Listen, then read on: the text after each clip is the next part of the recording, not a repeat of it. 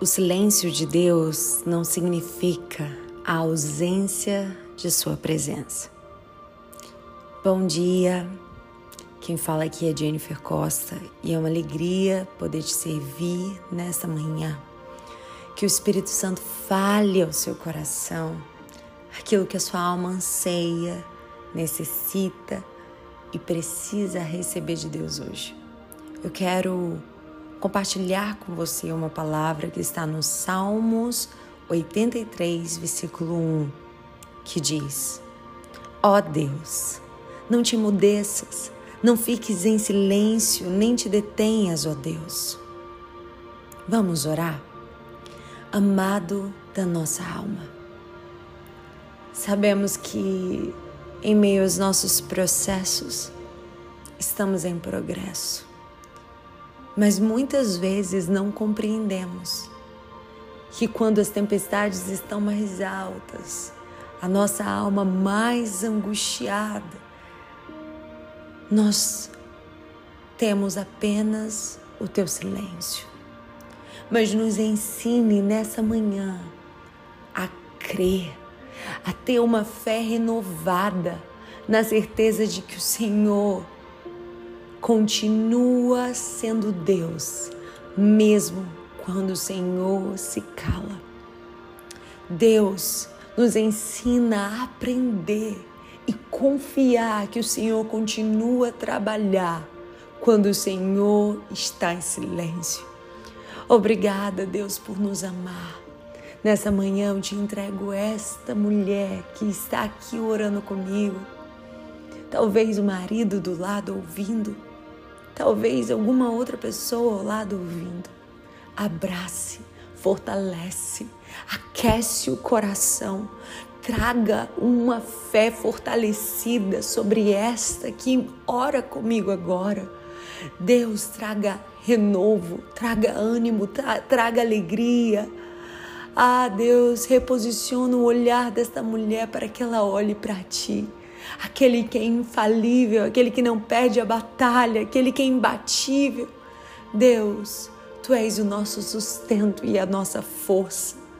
Vem com a tua brisa suave, trazendo alento, paz aos nossos corações. Em nome de Jesus, assim eu oro. Amém. Amém. Por que Deus se cala no momento que eu mais preciso? Talvez você já tenha feito essa pergunta. Esse Salmo 83 que acabamos de ler, ele foi composto como cântico por Asaf, que era maestro do cântico dos músicos nos dias de Josafá. Foi escrito quando os reis dos amorreus, como revela em 2 Crônicas 20, quando Josafá recebeu a informação de que cinco nações lhe cercaram e ele foi orar. Ele disse: Deus, estou com medo. Ele não escondeu a sua vulnerabilidade, ele não escondeu a sua aflição, ele não escondeu a sua angústia, ele não escondeu o seu medo. Ele admite que ele estava enfraquecido, ele admite que ele estava oscilando, Deus levanta um profeta e diz para Josafá: Não temas, porque essa peleja é minha. Parece que Josafá foi orar meio-dia e a resposta veio meia-noite, mas não foi isso que aconteceu.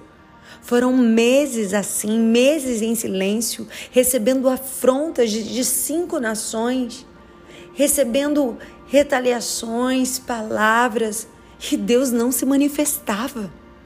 Josafá começou a cantar: Até quando o Senhor ficará em silêncio? É incrível que na hora que a gente mais precisa de Deus, a gente tem a sensação de que Deus para de falar conosco. No Salmo 10, o salmista também se angustia e ele diz: Senhor, por que estás tão longe? Por que te escondes em tempos de angústia? É como se dissesse: se manifesta, fala alguma coisa, eu preciso de uma resposta. Mas algo que nós precisamos aprender sobre o silêncio de Deus é que Deus quer nos ensinar alguma coisa quando Ele se cala. Elias, quando foge de Jezabel, ele se desespera e fala que quer a morte. O desespero de um crente na aflição. Mas a Bíblia diz que veio um vento forte. Quando ele estava lá na caverna se escondendo, veio um vento forte e Elias achou que Deus estava no vento, mas não estava. Veio também um terremoto e Elias diz: Agora o Senhor vem no terremoto. Imagina quebrando tudo. E ele diz: Deus vem no, no terremoto. Mas Deus não estava lá. De repente veio a Saraiva e Elias já tinha tido experiência com fogo. Ele disse: Não, agora com certeza Deus vem no fogo. E ele não estava lá. E veio uma brisa suave e mansa. Dessa vez, Elias nem saiu para fora, mas ouviu-se uma voz dizendo: Elias, vem para fora. Se ele não veio no vento, talvez ele pensou, se ele não veio no terremoto, no fogo, ele não vai vir nesse silêncio. O nosso coração quer que Deus se manifeste no meio do turbilhão. O nosso coração deseja que Deus fale conosco quando as ondas estão mais altas. Mas precisamos aprender a fazer a diferença de poder e presença. Quando o povo de Israel fez um bezerro de ouro, aquilo entristeceu profundamente o coração de Deus e Deus falou para Moisés: Olha, eu vou enviar um anjo para conduzir vocês até a terra prometida, mas eu não vou. E Moisés disse: Não me faças subir daqui se a tua presença não for comigo. O anjo significa o poder, significa a autoridade, significa o cuidado de Deus. Mas ele aprendeu que nenhum poder se compara à presença de Deus. E ele disse: Não me faça sair daqui se a tua presença não for comigo. A presença de Deus muitas vezes está no silêncio, numa brisa suave e mansa. O silêncio de Deus muitas vezes grita mais nos nossos ouvidos do que as circunstâncias mais difíceis. Há momentos que enfrentamos circunstâncias tão difíceis, uma angústia, uma tristeza, choramos, clamamos aos céus e até pensamos que Deus nos esqueceu. O pior de tudo é que nessas horas percebemos que não ouviremos a voz de Deus no momento que mais precisamos. O silêncio de Deus não significa a ausência dele. O fato de Deus não estar falando aquilo que você quer ouvir não significa que ele está ausente. Ele está em silêncio, mas está presente. Você pode não estar vendo, você pode não estar percebendo, mas Ele está aí do seu lado, te sustentando, presente na sua história. Quem está te dando força para te manter de pé? Quem está te dando força para todo dia se levantar? Quem está te dando forças para continuar firme em Deus quando você tinha tudo para parar? Quem está te dando forças para você continuar buscando a face de Deus. Você percebe?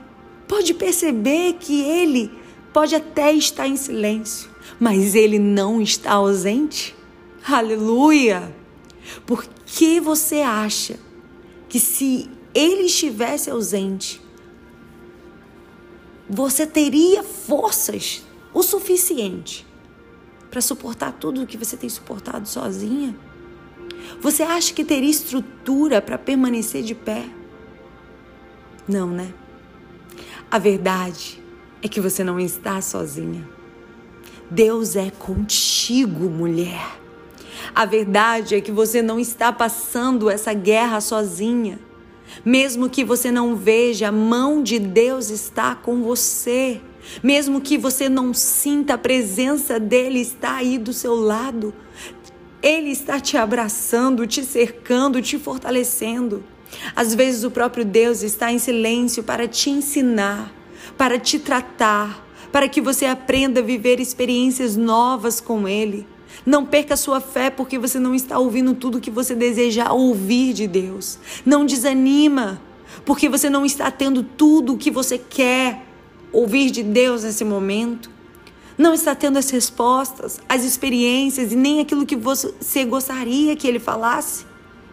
Talvez seja nesse tempo que mais do que receber uma resposta, Deus está te chamando para ser a resposta para sua família para o seu casamento, para as suas aflições, para os seus relacionamentos.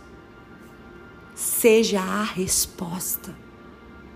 O período interbíblico, que é o período entre o Antigo Testamento e o Novo Testamento, aquela folhinha branca que fica na Bíblia, foi o período do maior silêncio de Deus na história. Alguns teólogos afirmam que não houve voz profética nesse tempo, que não houve inspiração para que isso fosse registrado e colocado no cânon sagrado para ser levado dentro da Bíblia. Mesmo assim, você poderá ver Deus se movendo na história. Mesmo assim, você vai ver Deus agindo mesmo que isso não seja relatado, mesmo que não haja uma expressão profética, mesmo que haja apenas o silêncio de Deus. O que você vai ver é Deus preparando o caminho para a vinda do Messias, o Filho de Deus, Jesus Cristo, aquele que tira o pecado do mundo. Talvez seja no silêncio que Deus está preparando a maior história da sua vida. Talvez seja no silêncio que Deus está preparando a maior vitória, a maior conquista, a maior bênção que você poderia viver. Não significa que Deus não está se movendo. Não significa, o silêncio não significa que Deus não está agindo. O silêncio não significa que Deus não está trabalhando a seu favor. Você não pode perder agora o seu foco, simplesmente porque você não ouviu a voz de Deus, porque Deus está em silêncio. Você não pode desistir da fé porque você não ouviu a voz dele. Você não pode procurar outro caminho porque ele não tem te dado a resposta agora, como você gostaria. Às vezes o tempo que você está vivendo é o tempo do silêncio de Deus. Nesse tempo, você vai ver como Deus vai tratar a sua alma ele pode não estar falando, mas ele está te ensinando. Quando Deus fica em silêncio, é porque ele quer ouvir a sua voz. Talvez Deus esteja permitindo o silêncio, permitindo essa estação, porque ele deseja ouvir o seu clamor. Para você buscar de maneira profunda, intensa, como você nunca fez tem momentos que Deus não fala porque Ele quer que você fale. Ele quer te ouvir, Ele quer ouvir o seu clamor, Ele quer ouvir as suas palavras. As crises, as portas fechadas, as dores fazem você orar como nunca orou. Já percebeu isso? É exatamente na dor que aprendemos sobre Deus. É exatamente quando estamos diante das portas fechadas que nós buscamos como nunca buscamos, que nós lemos a Bíblia como nunca lemos. O silêncio de Deus mobiliza você para te movimentar na sua vida espiritual, para você viver experiências com Deus que você nunca viveu antes. O silêncio de Deus é o momento de você clamar abra sua voz e clame. Abra sua voz, porque o silêncio de Deus também pode ser resposta. O silêncio de Deus pode ser a provisão, o cuidado daquilo que Ele está preparando para a sua história. Apenas confie, clame, faça a sua parte e você verá a glória de Deus. Deus te abençoe.